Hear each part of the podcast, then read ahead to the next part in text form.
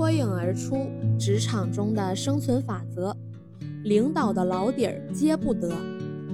众所周知，朱元璋自幼出身寒微，当他做了皇帝后，自然少不了昔日的穷哥们儿到京城找他。这些人满以为朱元璋会念在老朋友的情分上，给他们封个一官半职。谁知朱元璋最忌讳别人揭他的老底儿。可却有人偏偏不识趣，下面这位老兄便是如此。这位老兄千里迢迢从老家凤阳赶到南京，几经周折才算进了皇宫。一见面，这位老兄便当着文武百官大叫大嚷起来：“朱老四，你当了皇帝可真威风呀！你还认得我吗？当年咱俩一块儿光着屁股玩。”你干了坏事儿，总让我替你挨打。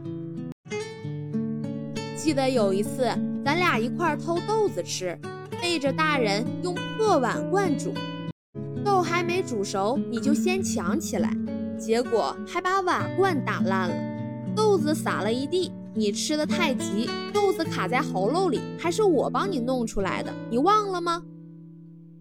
这位老兄还在喋喋不休，唠叨个没完。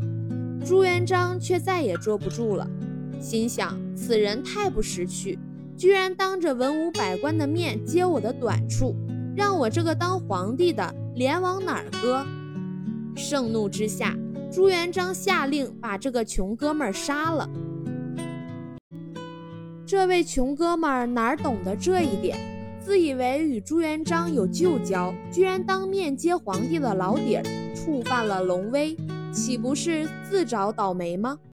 在日常生活中，要谨慎处理与领导的关系。最要紧的一点是，千万不要伤害领导的尊严，同时注意替领导保守秘密。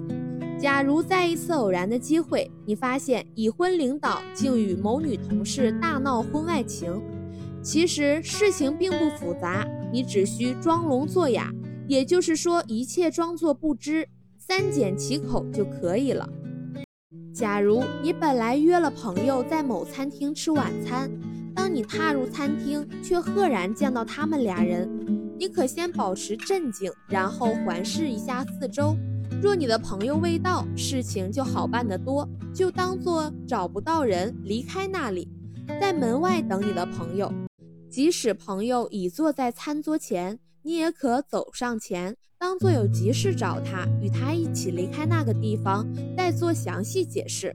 要是你与友人先到，正在用餐，他俩才走进来，那就不妨在四目交投的情况下淡然打个招呼，但不要与友人聊得太久，最好比他俩先走。离开时记着不必打招呼了。数日返回办公室，请当作若无其事，只管埋头于文件堆之中。如果有同事私谈有关两人之事，你还是绝口不提为妙。对此等暧昧之事，避之则吉。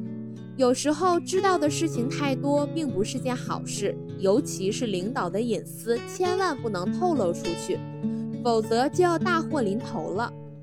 如果能够及时替领导掩饰其痛处或短处，则有可能被对方引为知己，能收到意想不到的回报。